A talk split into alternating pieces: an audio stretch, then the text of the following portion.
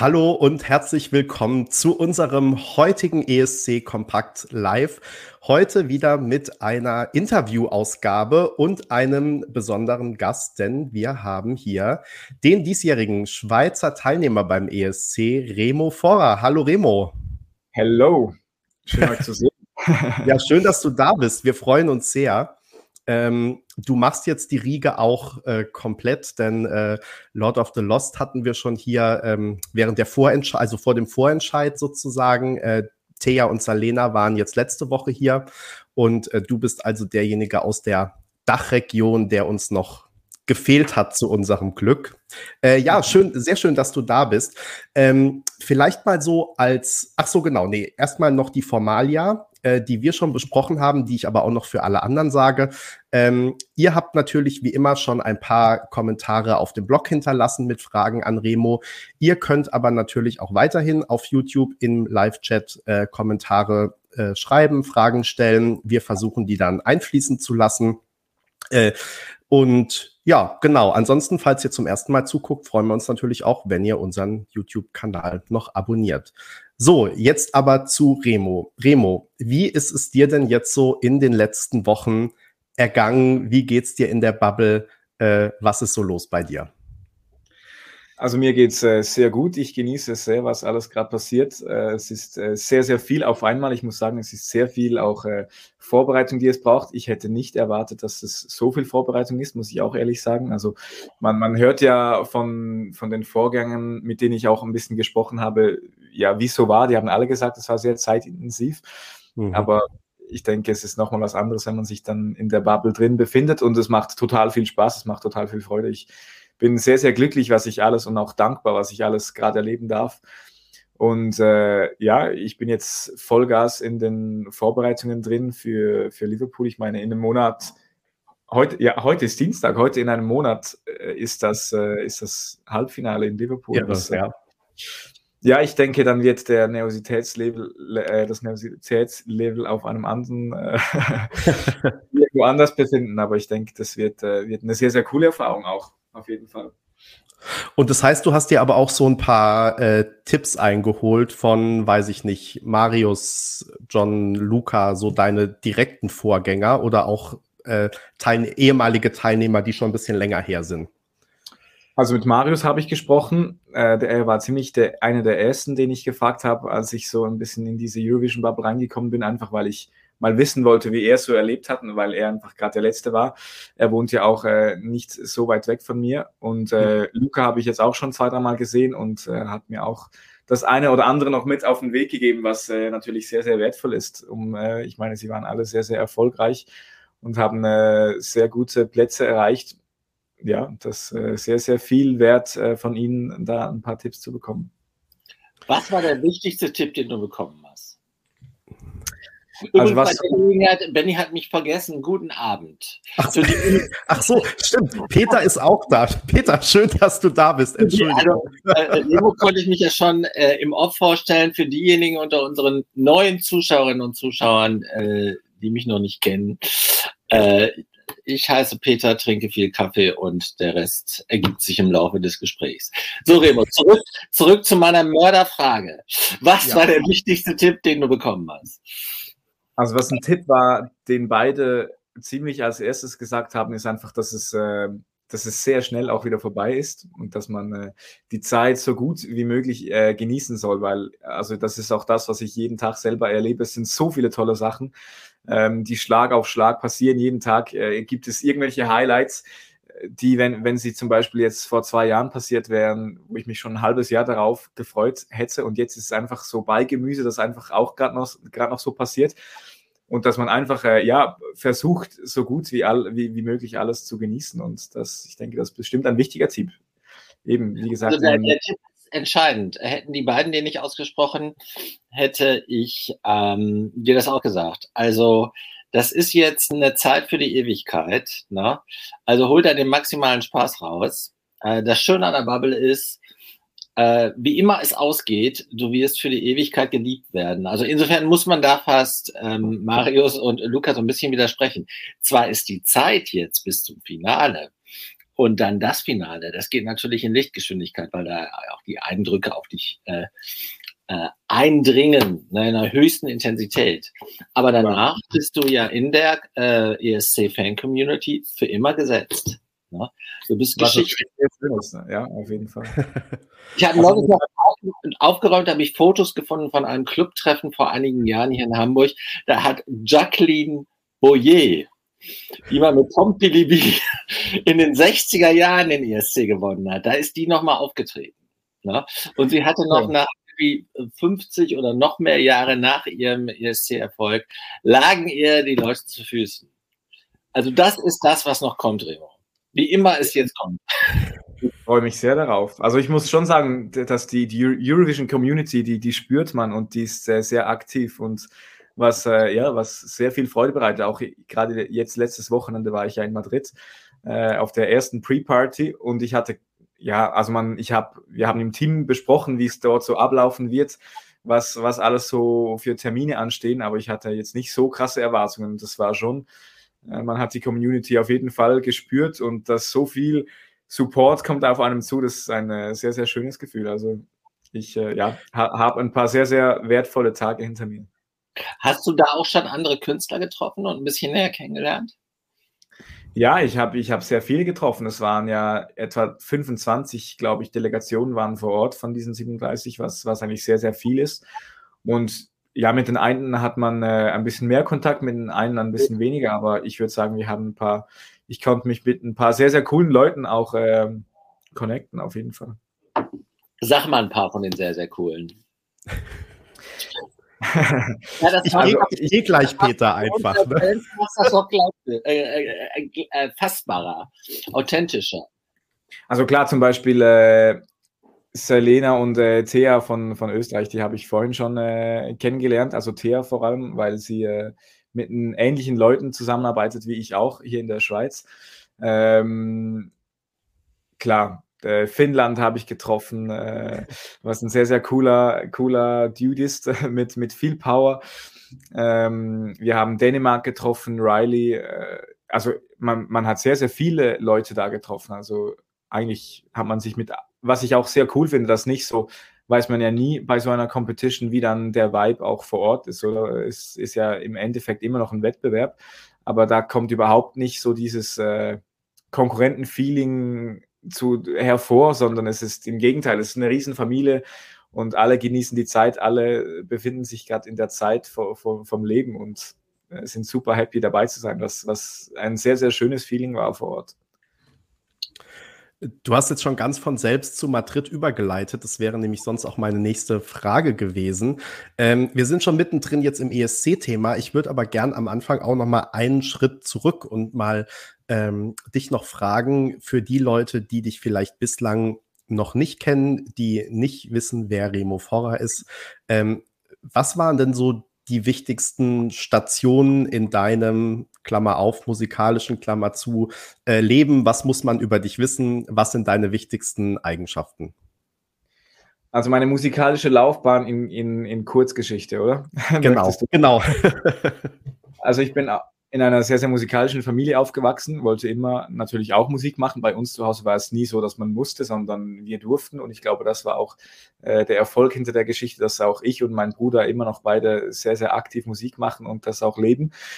Und ich habe, als ich mit Singen äh, angefangen habe, habe ich so die ersten Auftritte waren Musicals. Ich habe zwei Musicals gemacht, wo ich äh, ähm, ja, wo ich mitgespielt habe, weil ich auch das Schauspiel immer sehr interessant gefunden habe. Und dann wurde man da so mal gesehen. Die Leute waren sehr überrascht, schon dazumals von meiner Stimme. Ich weiß nicht, ich hatte schon als Kind eine sehr, sehr, wie sagt man, ich, ich glaube, eine voluminösere Stimme, als man es mhm. erwartet, erwartet hätte von einem Kind. Und ja, auch schon tief, war, war deine Stimme auch schon relativ tief damals als Kind oder ist es dann erst im Stimmbruch passiert? Also klar, schon erst im Stimmbruch, äh, aber ja. ich glaube, mein Stimmbruch war, war ziemlich früh oder ich, ich habe gerade so ein bisschen angefangen zu singen, als mein Stimmbruch äh, begonnen hat. Also mhm. eigentlich, seit ich singe, hatte ich eigentlich den Stimmbruch. Mhm. Und, okay. Genau. Und ja, ich habe immer weitergemacht, habe viele Auftritte dann so ein bisschen in Aber der Region. Musicals waren das, mit denen du gestartet bist? Nochmal, sorry, ich habe es nicht verstanden. Welche Musicals waren das, mit denen du gestartet bist? Das erste Musical war Peter Pan, da war ich Captain Hook. Also eigentlich eine ziemlich große Rolle. Und ähm, das zweite Musical war, ach, wie hieß es nochmal? Joseph and the Amazing Technical Dreamcoat. Mhm. Dieses, und da war ich der Pharao, der da von dieser ägyptischen äh, ähm, Treppe runter getanzt ist. Waren das, beides hat Jason, das hat Jason Donovan mal in London gespielt. Das ist auch eine Andrew Lloyd Webber Präsentation. Ah, Entschuldigung, ich Mund voll genau. Ich wollte gerade sagen, wie wär's denn, wir lassen mal Remo weiterreden, bis du zumindest den Mund leer hast. Das wäre, glaube ich, jetzt die bessere Alternative. Sorry, Remo. Alles gut. Aber die Musicals, das interessiert jeden, also mich zumindest. Ja. Genau, und ich, ich habe dann so den einen oder anderen Auftritt bei mir in der Region bekommen, habe immer mehr gemacht und dann äh, war ich 2017, glaube ich, war das, war ich bei einem regionalen Gesangswettbewerb dabei, wo ich jetzt nicht so, also ich, ich bin ins Finale gekommen, aber hatte es nicht einen super Platz. Äh, ich glaube, es war eine gute, ja, mal ein gutes äh, Schnuppern, sage ich mal, oder Beschnuppern von so einer Casting-Erfahrung. Und dann ich wollte eigentlich schon als Kind immer zu The Voice Kids, aber meine Eltern haben mich immer noch so ein bisschen zurückgehalten, weil es für die bestimmt auch sehr schwierig war einzuschätzen, wie gut ist mein Kind wirklich, weil du findest ja im Endeffekt dein Kind oder was dein Kind macht sowieso immer gut. Und es war vielleicht auch ein bisschen schwierig für sie abzuschätzen, äh, ist der bereit oder nicht. Oder ja, auf jeden Fall finde ich auch gut, dass sie das gemacht haben. Und irgendwann kam dann. Sind, äh, sind deine Eltern auch Musiker? Ähm, ja, mein Papa macht äh, Musik, Schweizer Volksmusik macht er. Also er spielt äh, Akkordeon. Was ich früher auch gemacht habe, mein erstes Instrument äh, war Akkordeon. Da habe ich äh, ziemlich eine andere Musikrichtung äh, gemacht als jetzt. Und meine Mutter ist eigentlich auch sehr musikalisch. Sie tanzt, sie, sie, sie hätte meiner Meinung nach eigentlich auch nicht so eine schlechte Stimme, aber sie macht jetzt nicht in der Öffentlichkeit. Sie macht es einfach für sich selbst und hat, hat Freude dabei. Mhm. Genau. Genau. Jo, du wolltest irgendwann zu genau. The Voice Kids und irgendwann bist du aber zu The Voice dann. Genau, irgendwann kam das Wir hatten ja in der Schweiz etwa vier oder fünf Jahre lang gab es eigentlich nicht mehr, nichts mehr. The Voice wurde in der Schweiz abgesetzt. Wir hatten keine, die größten Schweizer Talente gab es mal, das wurde auch abgesetzt. Und dann irgendwann kam das Announcement äh, 2019, Herbst oder Frühling, ich weiß nicht mehr, dass, äh, dass The Voice zurückkehrt. Und da war für mich eigentlich wie klar, okay, das, äh, das ist jetzt mein Call und auch alle meine Freunde, meine Bekannten aus dem Umkreis haben mir diesen Link zur Anmeldung weitergeleitet. Ich weiß noch an diesem Abend und haben geschrieben, äh, jetzt hast du keine Ausrede mehr, melde dich an. Habe ich auch Für gemacht. Die Eltern, die dir nicht mehr reinreden. genau. Und dann, ja, hat es eines zum anderen geführt und äh, ich durfte die Show gewinnen. Ein bisschen in einer schwierigen Zeit äh, es war mitten im Corona-Lockdown. Das Finale war sogar von zu Hause aus. Also unser Finale konnte nicht äh, im Studio durchgeführt werden. Ach also so, echt? Okay. war wow. jeder, jeder Finalist oder Finalistin war zu Hause im Wohnzimmer und hat mit einer Kamera ähm, dieses, diesen Song gesungen, was dann das Finale war. Okay, irre.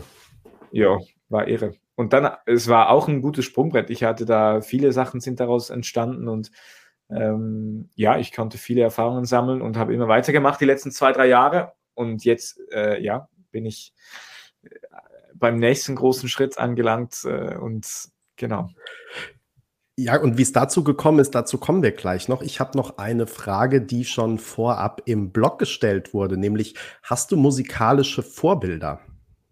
Musikalische Vorbilder, auf jeden Fall. Also als ich angefangen habe mit Musik, ähm, war Ed Sheeran sehr hoch im Kurs, also immer noch. Ich liebe Ed Sheeran. Ich, mhm. ich glaube, ich äh, habe alle Songs von ihm gesungen. Und irgendwann äh, habe ich James Arthur entdeckt, dann kam Sean Mendes und natürlich Luis Capaldi.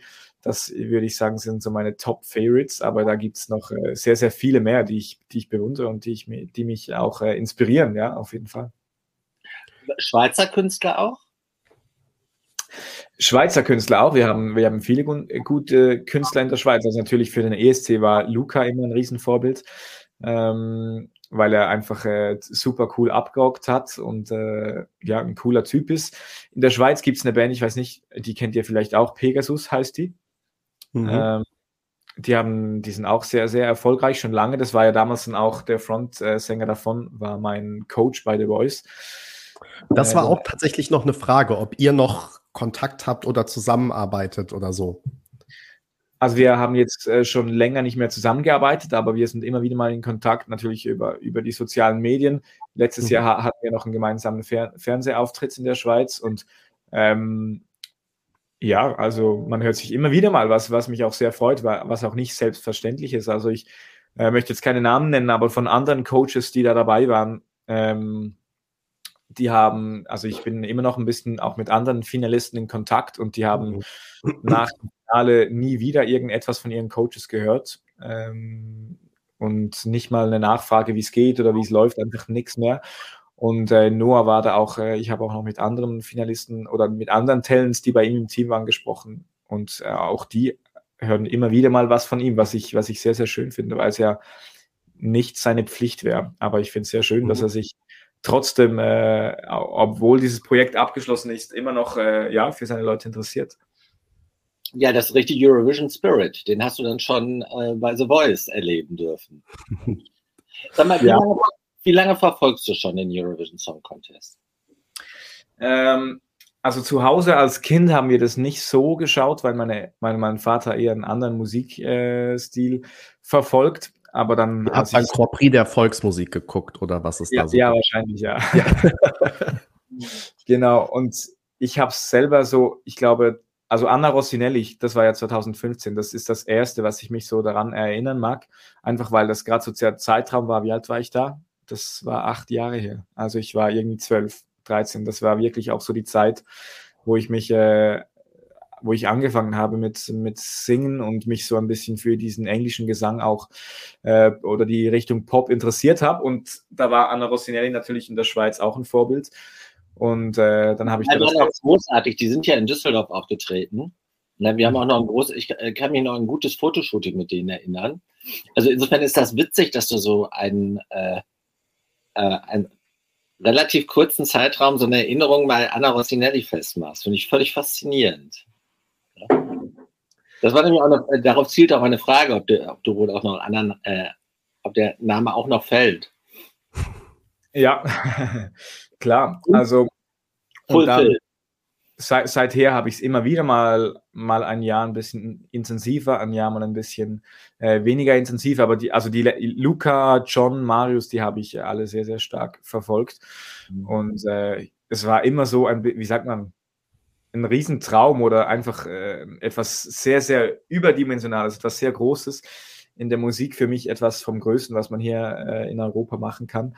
Und ich habe es immer verfolgt und gedacht, boah, wäre richtig krass, mal sowas zu machen, aber ich, es war wie nie so ein Plan, dass ich gesagt habe, ich melde mich jetzt an oder ich mache das, weil es einfach wie für mich so ungreifbar war. Es war wie so ein paar Levels zu hoch äh, dachte ich zumindest. ähm, und dann erst so das letzte Jahr, äh, wo Marius dabei war, weil er auch jemand ist, der bei mir aus der Gegend äh, kommt. Ähm, ja, habe ich das erste Mal so gedacht, boah, krass, ich würde das echt auch gern mal machen. Und ja, dann hat irgendwie auch eins zum anderen geführt und here I am.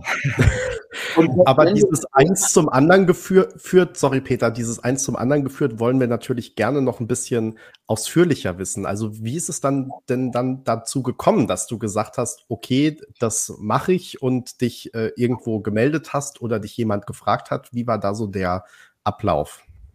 Also in der Schweiz ist ja ein bisschen anders als in anderen Ländern, wo das, wo die Vorausscheidung oder die Vorentscheidung quasi ähm, öffentlich ist. Also bei uns, ich glaube, es ist eine Woche oder ein Zeitraum von zehn Tagen, wo man sich anmelden kann mit, mit Songs. Und ich hatte das nicht so auf dem Schirm, ich habe mich auch nicht so damit befasst. Ich hatte immer im Hintergrund Gedanken, dass äh, Eurovision mega cool wäre. Und dann, ich habe mit einem Produzenten zusammengearbeitet.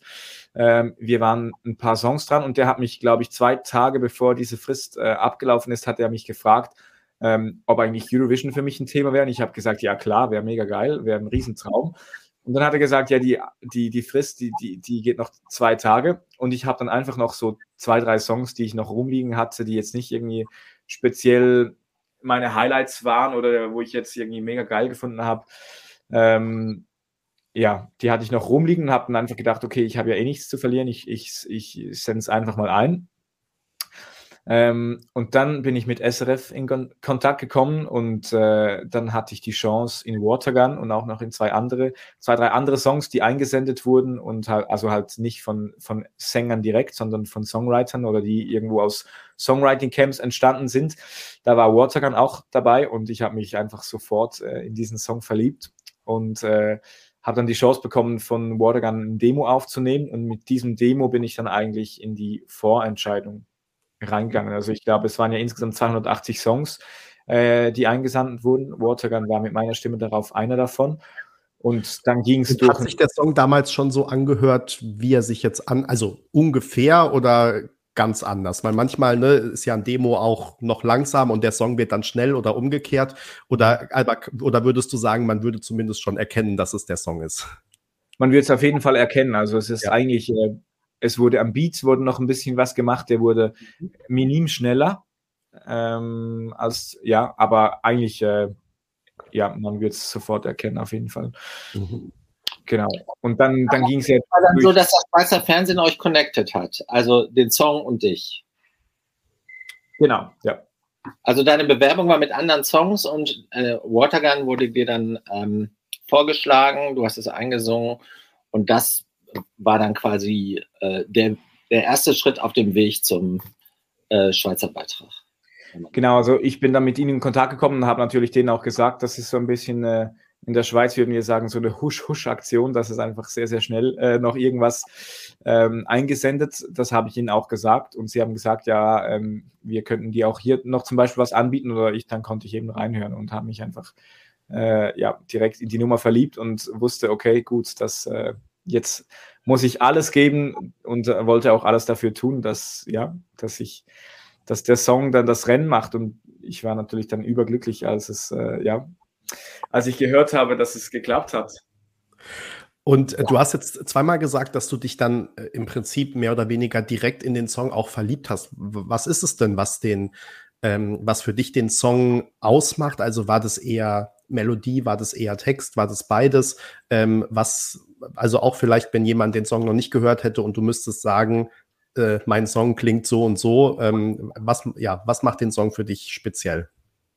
Also ich war schon immer jemand, der sehr gerne Sachen gesungen hat mit viel Gefühl, wo man viel Gefühl auch zeigen kann. Und ähm, der Song fängt ja sehr, sehr, sehr, sehr tief an. Also es ist auch ein Song, wo ich viel zeigen kann. Er geht von meiner unteren Grenze zu meinen äh, äh, meinen oben liegenden Grenzen und genau, er fängt sehr, also er fängt nur mit einem Piano an, ist sehr tief, eigentlich sehr, sehr ruhig auch und wächst, wächst immer mehr und wird immer größer, er bricht aus und ähm, als ich das erste Mal gehört habe, habe ich mich äh, ehrlich gesagt nicht wirklich auf den Text fokussiert. Ich habe mich nur, ich weiß noch genau, ich, ich saß zu Hause und habe mir den Song angehört die anderen Songs, die ich gehört habe, waren jetzt nicht so überzeugend oder waren jetzt nicht direkt so meine, meine Richtung oder einfach das, was ich gerne gemacht habe. Und Watergun schon bei den ersten Melodien oder bei, bei den ersten Tönen habe ich mich einfach direkt in dieses Gefühlsvolle, diese Wärme, die ausgestrahlt wird und ja, habe ich mich verliebt. In einem zweiten Schritt habe ich äh, auf mich auf den Text fokussiert, der mich sehr, sehr berührt hat. Äh, ja, weil er einfach natürlich super in die aktuelle Situation reinpasst. Und ja, ich war sehr, sehr berührt davon, habe den Song dann auch ein bisschen so, ich habe so meinen Kreis in meiner Familie und meinen Freunden, wo ich, mein innerer Kreis, wo ich solche Sachen mal reinsende und einfach weiß, ich kriege eine ehrliche Meinung zurück. Und die Meinung war, Meinungen waren alle gleich. Sie waren alle, haben alle geschrieben, okay, das ist ein Remo-Song. Und äh, der mhm. Text hat auch sie sehr berührt und dann wusste ich, okay, ich glaube, ja, ich glaube, ich habe meinen Song gefunden. Empfindest du eigentlich eine große Verantwortung, mit dem Songtext umzugehen? Weil es ist ja ein äh, sehr anspruchsvoller und natürlich auch sehr aktueller Textbezug. Ja. Auf jeden Fall. Also ich, ich habe mir natürlich auch, oder wir als Team haben uns auch viele Gedanken gemacht äh, zuvor, weil natürlich ist es ein Thema, äh, das, das etwas sehr, sehr direkt anspricht, das auch nicht äh, von etwas erzählt, was was Schönes, was Positives. Ich denke, es ist immer einfacher, mit, mit einem Thema zu kommen, das, das die Leute erfreut und das, äh, ja, wo man Freude und positive Energie ausstrahlt. Aber schlussendlich, äh, ja, hat mich das so berührt und natürlich ist es ein Thema, was viel Angriffsfläche auch bietet oder, oder ich war auch, muss ich sagen, sehr, sehr nervös bevor der Song rausgekommen ist, weil man ja keine Ahnung hat. Ich weiß, wie, wie der Song auf mich gewirkt hat. Ich weiß, wie er auf mein Umfeld gewirkt hat. Der Song ging ja auch durch eine Jury von etwa 120 Leuten, die sich für diesen Song entschieden haben. Also wusste man schon, okay, ich glaube, jetzt äh, nur Gegenwind kriegt man nicht, aber man wusste ja nie, wie äh, laut dann auch die, die, die, Stimmen sind, die vielleicht, vielleicht den Song nicht so toll finden. Aber das Feedback war ja dann zum Glück sehr, sehr positiv. Und äh, ja, das war schon eine große Erleichterung auch. Also und, äh, was, welches Thema ähm, liest du denn hauptsächlich aus dem Song oder was bedeutet der Song hauptsächlich für dich? Wir haben das jetzt gerade äh, noch so umschrieben sozusagen, weil also nach meiner Beobachtung gibt es eigentlich sogar zwei Lesarten. Also die einen sagen eher, dass es so um dieses ähm, man wird erwachsen sozusagen und muss, muss vielleicht die behütete Kindheit verlassen.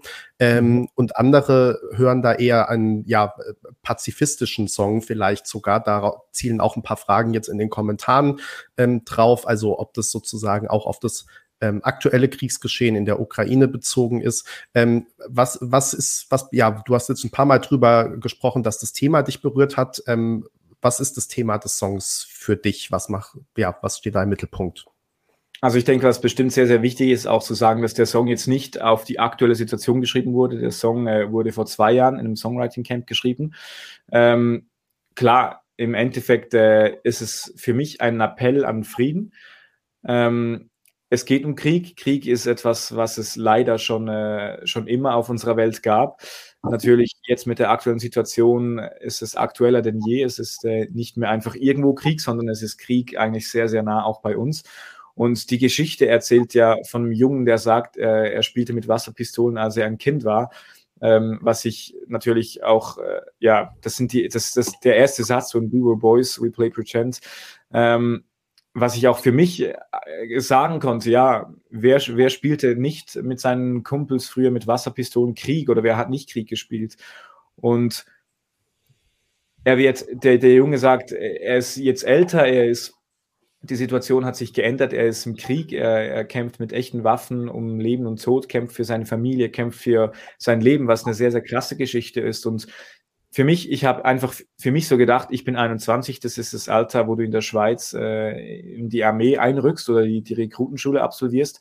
Und der Gedanke, dass andere Leute, wenn ich jetzt so an mich denke, ich bin 21, ich stehe noch, äh, ja, am ganzen Anfang, ganz zu Beginn von meinem Leben, wenn ich daran denke, dass andere Leute in meinem Alter in einem Land, was nicht wirklich weit weg ist von uns, sich in dieser Situation befinden, dass sie nicht einfach in die Rekrutenschule gehen und da ein paar Wochen, ein paar Monate sich äh, ja mit dem auseinandersetzen, sondern dass es der Ernstfall ist, dass es die aktuelle Situation ist, äh, wo sie sich äh, ja wo, sie, wo es um Leben und Tod geht, das hat mich so berührt, dass ich gesagt habe, okay, ich denke, es gibt viele Leute, die, die diese Meinung oder diese Ansicht mit mir teilen werden. Und ja, da war für mich klar, dass das oder dass ich das riskieren möchte, dass ich das, dass ich das Thema anspreche.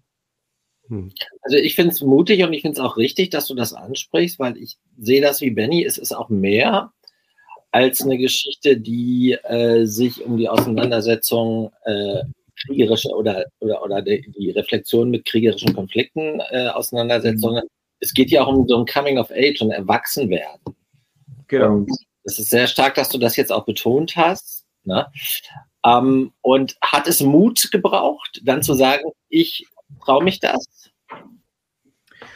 Also für mich war es ehrlich gesagt wie nie ein Thema. Ich, ich habe oder ich bin sowieso jemand, ähm, der, wenn ich für etwas stehe, wenn ich etwas gut finde, wenn ich etwas, ja, wenn, wenn mich etwas berührt, dann möchte das, möchte ich das auch äh, verbreiten. Es war natürlich dann schon auch von meinen Eltern oder einfach in meinem Umfeld gab es natürlich auch Stimmen, die gesagt haben, ich finde es gut, aber, dann kam das aber, ähm, mach dir die Gedanken oder überleg dir das gut, ob du dieses Thema so ansprechen möchtest. Und ich habe viele Gespräche geführt mit Leuten, die sehr kritisch waren, die gesagt haben, ich würde es nicht tun.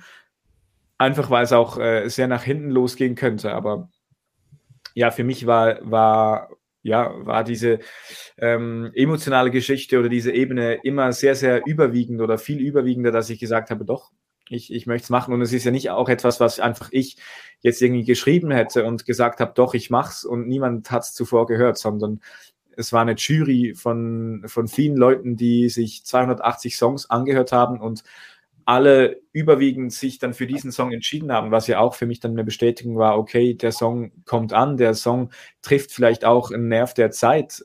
Klar, es ist etwas, was nicht schön ist, aber es ist etwas, was wir ja, wovon wir alle schon gehört haben, was einfach halt ja in unserem Alltag momentan leider sehr, sehr präsent ist. Also warum auch nicht mal so ein Thema anzusprechen, wenn man schon so eine große Plattform hat. Ich denke, über Liebe kann man oder viele Songs gehen, ähm, gehen in der Popmusik über Liebe. Ich, ich möchte, wenn ich schon diese Aufmerksamkeit bekomme und diese Plattform, dann möchte ich auch was ansprechen, was auch, ja, was auch die Menschheit wirklich bewegt und was sehr, sehr aktuell ist.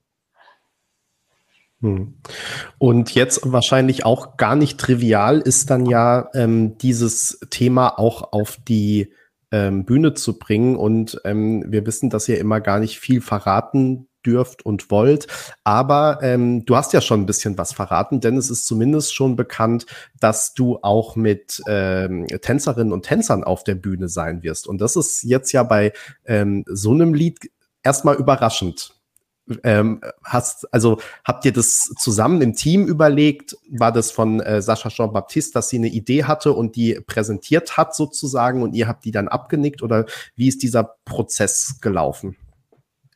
Also der Prozess war eigentlich so, dass ich schon von Beginn an den Wunsch hatte, nicht alleine oder nicht, dass ich nicht mhm. alleine auf der Bühne stehen möchte, sondern einfach, dass ich ähm, finde, Eurovision ist so eine große Show und so viele Leute, die von zu Hause aus das sehen oder vielleicht auch nicht so, ähm, vielleicht nicht fließend Englisch sprechen können oder vielleicht mit einem, ja, mit einem Song an sich nicht so viel anfangen können oder einfach sich mit dem Thema jetzt nur vom Hören nichts vorstellen können, ähm, dass man das, was gesagt wird, das, was gesungen wird, auch irgendwie kann umsetzen kann ins Visuelle. Und das war für mich sehr, sehr wichtig und war für mich immer ein großen Wunsch. Und wir haben das dann auch in der großen Runde diskutiert. Und es wird, ich werde ja mit vier Tänzern, mit zwei äh, Tänzern und zwei Tänzerinnen auf der Bühne stehen. Und wie du sagst, ist es nicht ein Song jetzt zum Beispiel wie She Got Me bei Luca oder irgendwie einen typischen Tanzsong, wo man sich jetzt irgendwie eine Choreo vorstellen kann. Es wird auch nicht irgendwie so musical-mäßig mit irgendwie einer Choreo, ähm, sondern es wird eher so, dass mein Ziel war, diese Gefühle, jetzt sind wir wieder bei den Gefühlen, diese Emotionen, die beim Song drin sind und die sind ja sehr, sehr präsent, dass man die irgendwie auch in Bewegungen umsetzen kann. Und es, äh, ja, ich, ich finde, es klappt gut. Ich bin momentan sehr, sehr stark damit beschäftigt und in engem Austausch mit Sascha und war jetzt auch schon zweimal in Stockholm für, ja, für Proben und für, ja, um, um an der Performance zu arbeiten. Und ich muss sagen, ich finde es sehr, sehr toll und ich glaube, es, es, es wird sehr cool. Also ich, mich, äh, ähm, das, was du jetzt beschreibst, ähm, das erinnert mich an Tanztheater. Also äh, können wir uns das so vorstellen, dass auch in dem tänzerischen Ausdruck der Songtext transportiert wird und dass damit natürlich auch eine Brücke geschlagen wird zu dir? Kann man vielleicht ein bisschen so sagen. Also ich meine auch zum Beispiel, wer das Musikvideo gesehen hat, das Musikvideo kann man ja auch auf viele verschiedenen Ebenen ansehen. Also ich, man kann es äh, zum Beispiel, oder man, man geht man hat ein Ziel vor Augen, wo man sich äh, darauf hinarbeitet oder wo man hin will.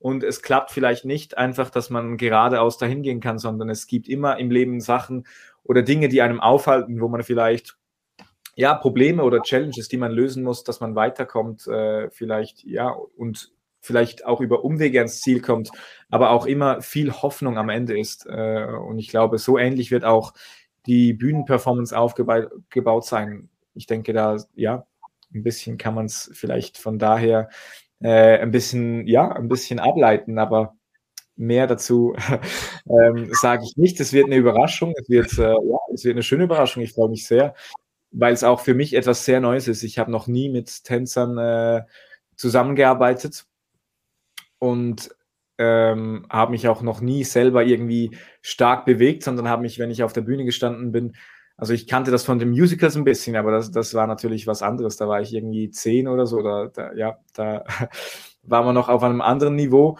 Und jetzt die Vocal Performance zusammen mit einer anderen Performance mit Bewegungen zu vereinen, zu verknüpfen, ist was sehr Neues, aber was sehr, sehr spannend ist, was mir äh, total viel Freude bereitet.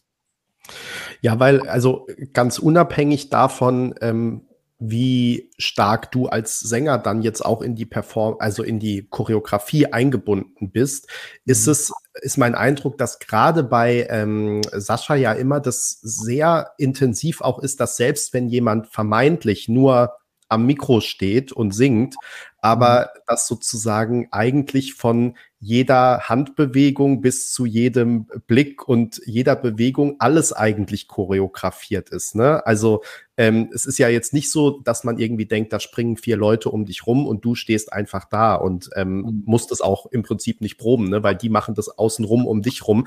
Aber ähm, ich denke, da bist du ja genauso gefordert vermutlich, weil ähm, du da auch in die Inszenierung ja eingebunden bist, sozusagen.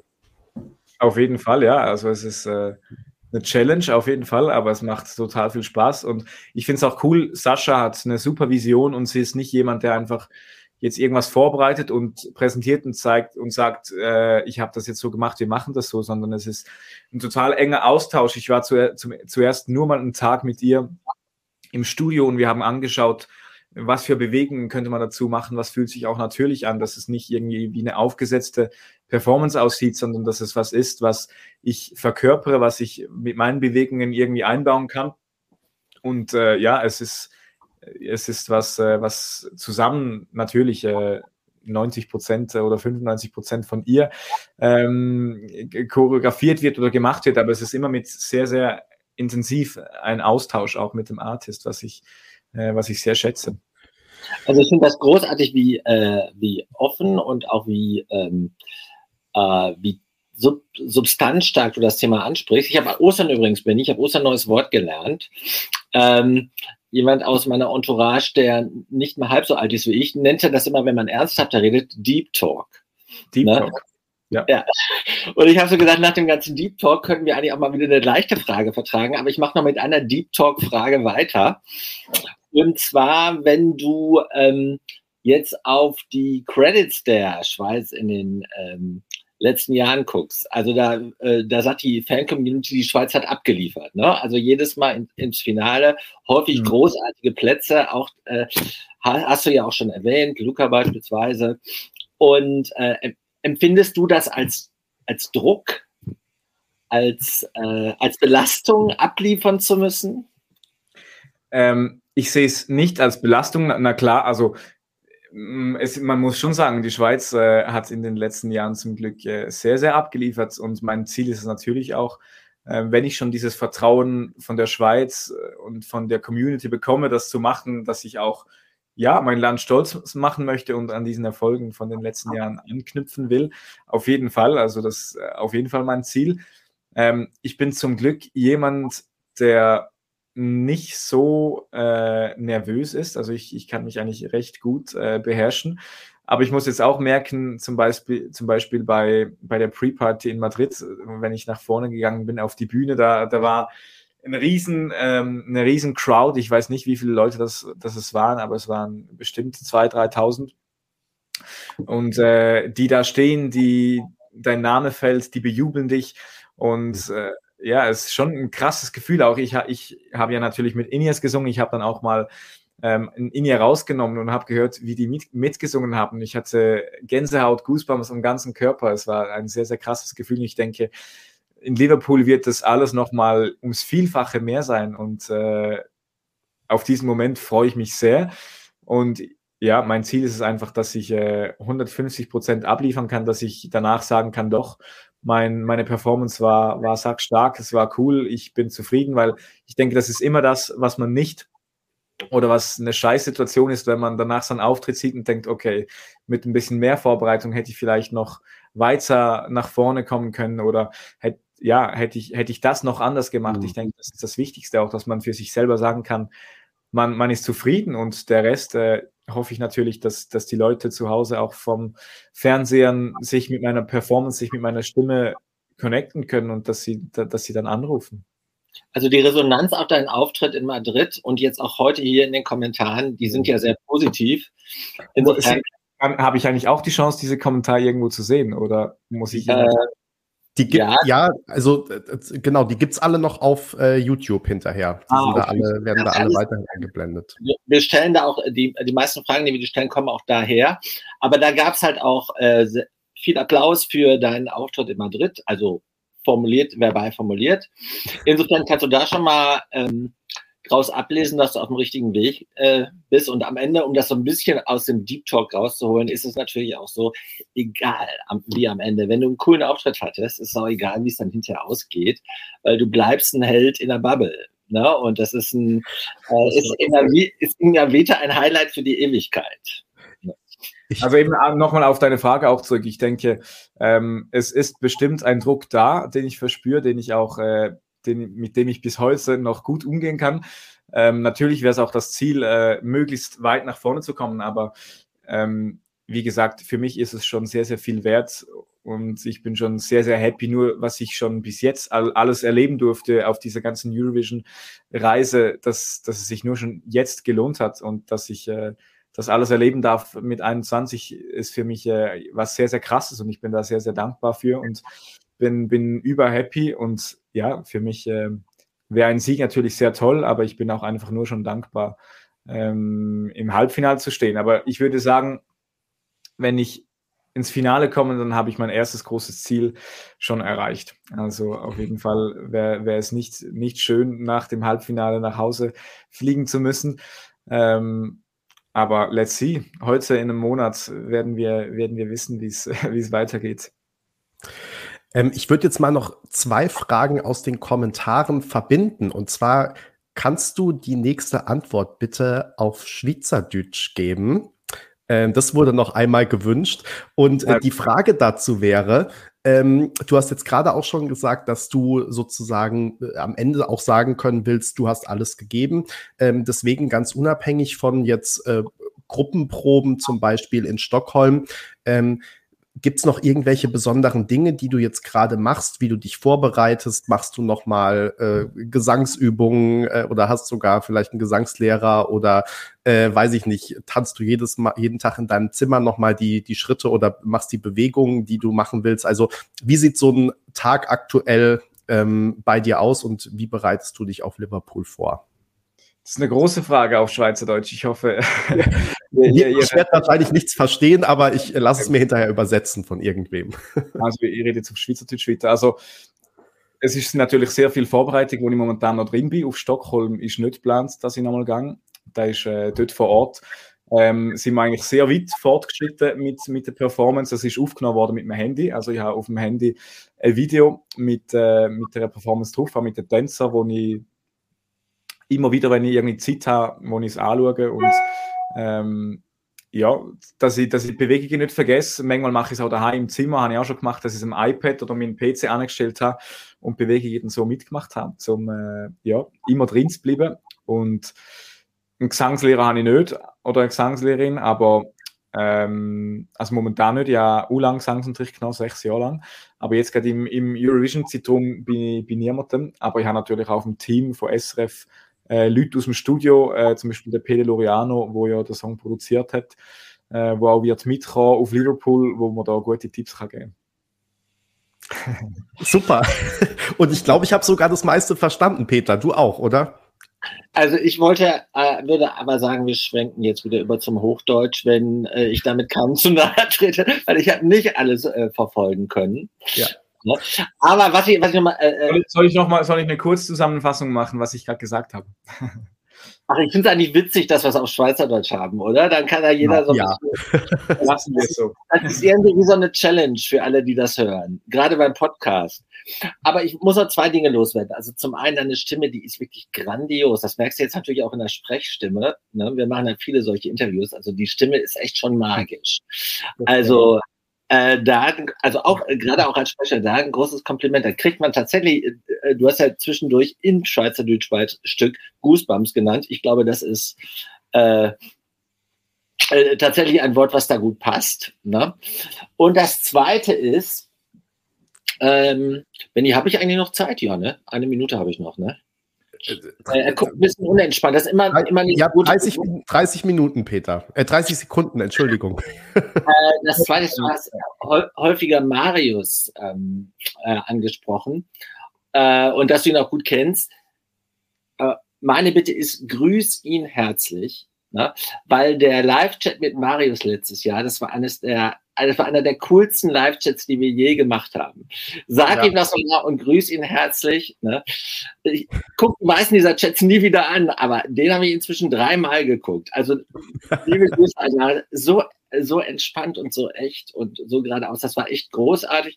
Und das übertrage ich auch gleich auf dieses Gespräch. Guck mal, und das waren nur 30 Sekunden, Benny. Aber das, das musste ich super gemacht. Ich wollte jetzt anmoderieren, ähm, weil du, Remo, hast ja um ähm, acht auch schon wieder ein weiteres Interview. Deswegen ähm, biegen wir langsam aber sicher auf die in die Schlusskurve äh, schon ein, damit du zwischendurch auch mal noch wieder zu Kräften kommen kannst und dich äh, von uns auch erholen kannst.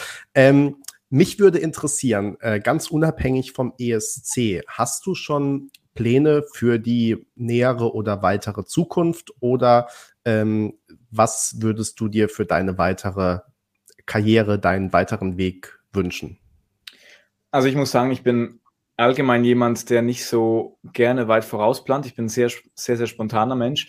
Ähm, ich habe jetzt momentan bin ich voll in diesem äh, Eurovision äh, und möchte das zu Ende bringen bis im Mai und äh, danach werde ich, ich klar, ich habe über den ganzen Sommer ähm, eigentlich ziemlich viele Gigs, ich habe viele Konzerte, ähm, die ich machen kann.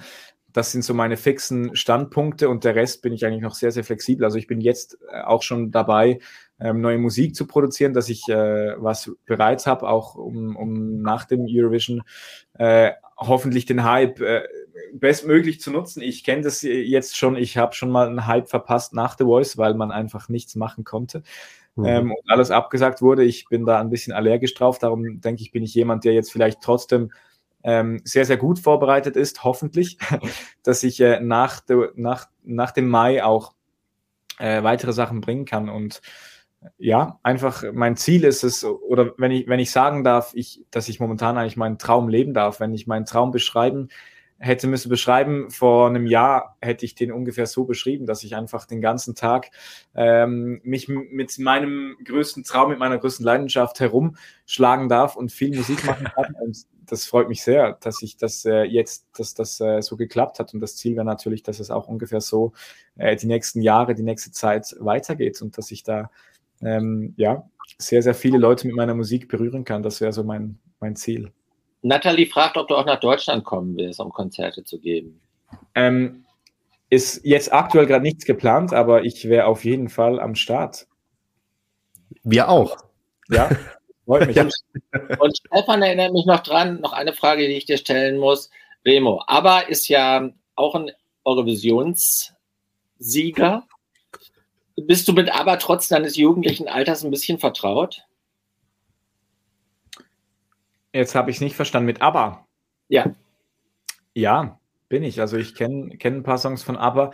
Ähm, finde, finde legendär, was sie gemacht haben. Und ich habe lustigerweise dieses Jahr, ich glaube im November, mit einem äh, Frauenchor in der Schweiz ein gemeinsames Projekt und die singen tatsächlich sehr, sehr viel ABBA. Also ich werde äh, dieses Jahr sogar noch mit ABBA-Songs auf der Bühne stehen.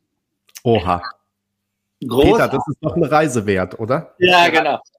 Hast du, hast du, jetzt, schon, hast du jetzt schon einen Lieblingssong von ABBA? Ein Lieblingssong von ABBA? Das ist eine gute Frage. Nein, ich denke, die sind alle einfach gut. das ist eine sehr gute Antwort. Ich verspreche euch, wenn ihr kommt, dann schenke ich euch zwei Karten, wenn ihr, wenn ihr ans ABBA-Konzert Oha. Na, jetzt müssen wir das machen, Peter. Remo, wir kommen drauf zurück. Ähm, Vielen Dank, dass du heute hier warst. Ähm, es hat äh, viel Spaß gemacht, aber wir haben auch viel äh, gelernt über dich und über deinen Beitrag und über deine Pläne für äh, Liverpool. Ähm, war ein sehr angenehmes Gespräch. Wir wünschen dir äh, alles Gute jetzt für den Weg nach Liverpool und in Liverpool natürlich auch. Und ähm, ja, jetzt noch dir einen schönen Abend und euch allen einen schönen Abend. Vielen Dank auch für die ganz vielen äh, Kommentare und Fragen und so weiter.